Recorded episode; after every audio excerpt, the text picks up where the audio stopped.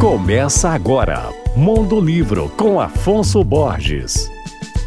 Alô, ouvintes leitores da Alvorada FM. A escritora carioca Ana Maria Machado, autora de mais de 100 livros, a maior parte deles infantis, acaba de publicar uma obra que reconta a história O Alfaiate Valente dos Irmãos Grimm, Nascidos no século XVIII, onde atualmente fica a Alemanha, os irmãos Grimms foram responsáveis por tornar conhecidas histórias infantis como João e Maria, Chapeuzinho Vermelho, Bela Adormecida, Gata Borralheira, entre muitas outras. Em O Alfaiate Valente, eles abordam temas como ingenuidade, esperteza e coragem em um conto que se passa em um mundo mágico onde vivem gigantes. Essa história é recontada pela queridíssima Ana Maria Machado, com humor e originalidade em um livro de cerca de 50 páginas, voltado para crianças a partir da educação infantil.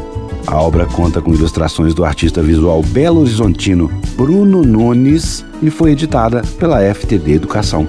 Meu nome é Afonso Borges, Instagram arroba Mondolivro e você pode ouvir e baixar todos os podcasts que eu falo no site alvoradafm.com.br.